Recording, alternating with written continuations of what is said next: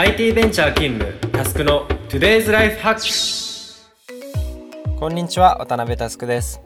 このチャンネルはカオスを整理するビジネスオーガナイザーとして活動する渡辺タスクが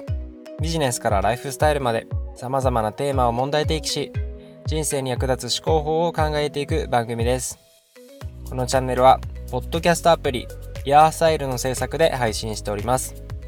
今日もよろしくお願いします。えー、僕たまにノート書いたりしてるんですね。で Twitter フォロワー数クソなんで、まあ、基本 Facebook の友人とかからはちょいちょいフィードバックいただいたりするんですがこの前なんとですねあのそのノートを読んでくれた北海道大学の学生さんから DM が来たんですね。で対面で話したいから今週会いに来ていいかっていうふうに言われていやズームでもいいですよって言ったんですけどいや直接会いたいんですと。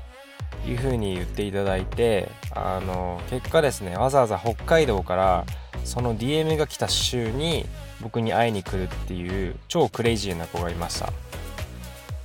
いやー感動しましたね。であのランチをご一緒したんですけどあのもちろんスマートな子だったんですが何ていうかその目がめっちゃ輝いていてあの僕としてもかなりインプットが多かった貴重な機会がありました。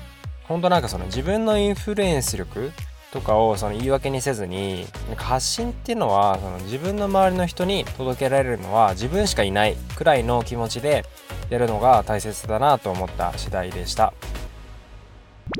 というわけで早速トークテーマに入っていきましょう。今日のアジェンダはこちら。多様性の対義語とはダイバーシティに向けて必要なマインド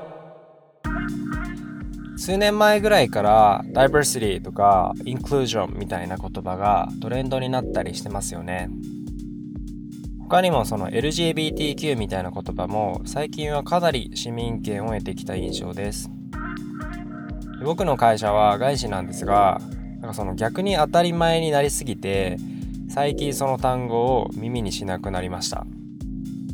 でその多様性の正体ってなんかそのグループの切り方が変わっただけなんですね。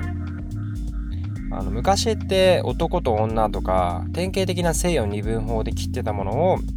LGBTQ というようにもう少し細かくグラデーションで切り始めただけなんですね。で僕の言葉で訳すればみんな違ってみんないいなんですね。で、えっと、その反対語についてなんですが先に結論を言うと共感だと思うんです。多様な反対は共感ですね。これえ？って感じになります？どういうことかっていうとあの逆を考えればイメージしやすいかなと思っていてその誰にも共感しないってことは、まあ、相手を気にしないですと。で相手を気にしないとみんな違ってみんないいってなる気がしてるんですね。で日本は結構その空気を読む訓練をしすぎてるというふうに思っていて例えばそのセンター試験の国語のテストで作者の意図を答えよってマルティプルチョイスで出されたりするじゃないですかでこれってまさに空気を読む訓練じゃないですか本当はこの時期って自分のやりたいこととか自分の主張みたいなのをあのアウトプットする練習をひたすらにすべきな時期に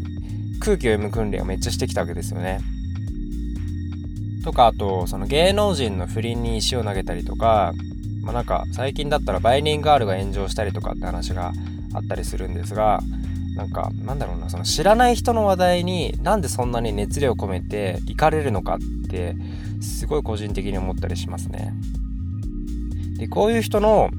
本質的なマインドはその俺らも我慢してるからお前も我慢しろよっていうなんか村社会のルールが極限まで発展した結果なのかなっていうふうに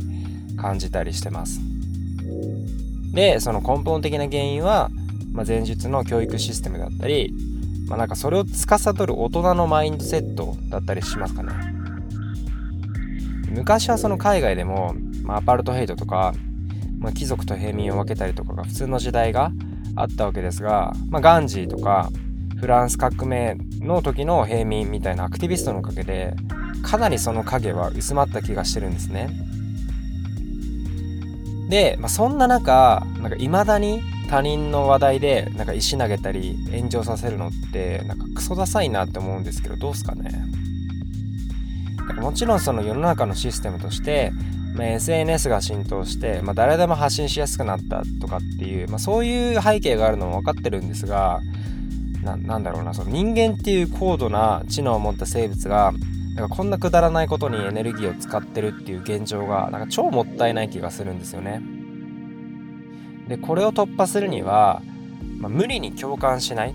共感を求めないっていうのが大事になってくると思います。っていうとその上げ足を取られるかもしれないんですけれども、まあ、これもバランスですね。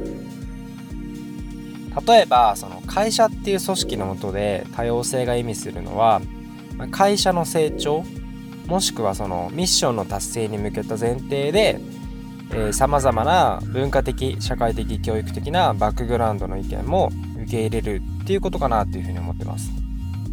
この会社の成長とかミッションの達成がっていう前提があるよねっていうのがすごい大事でなんかそのちんぷんかんぷんなこと言ってる従業員の意見を何でもかんでも受け入れるっていうのは、まあ、当たり前なんですけど間違いですと。なんか以前あの 若手の方のキャリア相談に乗ってる時に面白い案件があってですね。確かその人は営業だったのかな？でなんか本人は多分全然売れてなくて上司から毎日詰められますみたいな感じで上司の詰めがきついですっていうお話でした。でまあそこまでだったらいいもののなんか会社はダイバーシティって言ってるのに僕のこと受け入れてくれないんですねって言ってでダイバーシティって嘘なんですねって言ってたんですよね。いやえそうなっちゃうみたいな。でちょっとその時は少しぶん殴ろうかと思ったんですがダイバーシティっていう言葉を免罪符にして何でもお前の意見が通ると思うなよっていうことを超柔らかくして話した記憶があります。あとはですねあの戦争は何でなくならないのかっていう究極の問いあるじゃないですか。でまあ一つのあの答えはないと思うんですが僕が好きな答えとして愛があるからっていうのがあります。つまりあのラブピースっていうのは矛盾してるわけですよね。あの自分の彼女を愛してなければ別に浮気されても何とも思わないし怒りなんて発生しないはずなんですよね。でその国に対する愛着みたいなものがなければ戦争って起こりにくいはずなんですね。けどそのラブがない世の中がいかに無味乾燥かって想像に難くないですよね。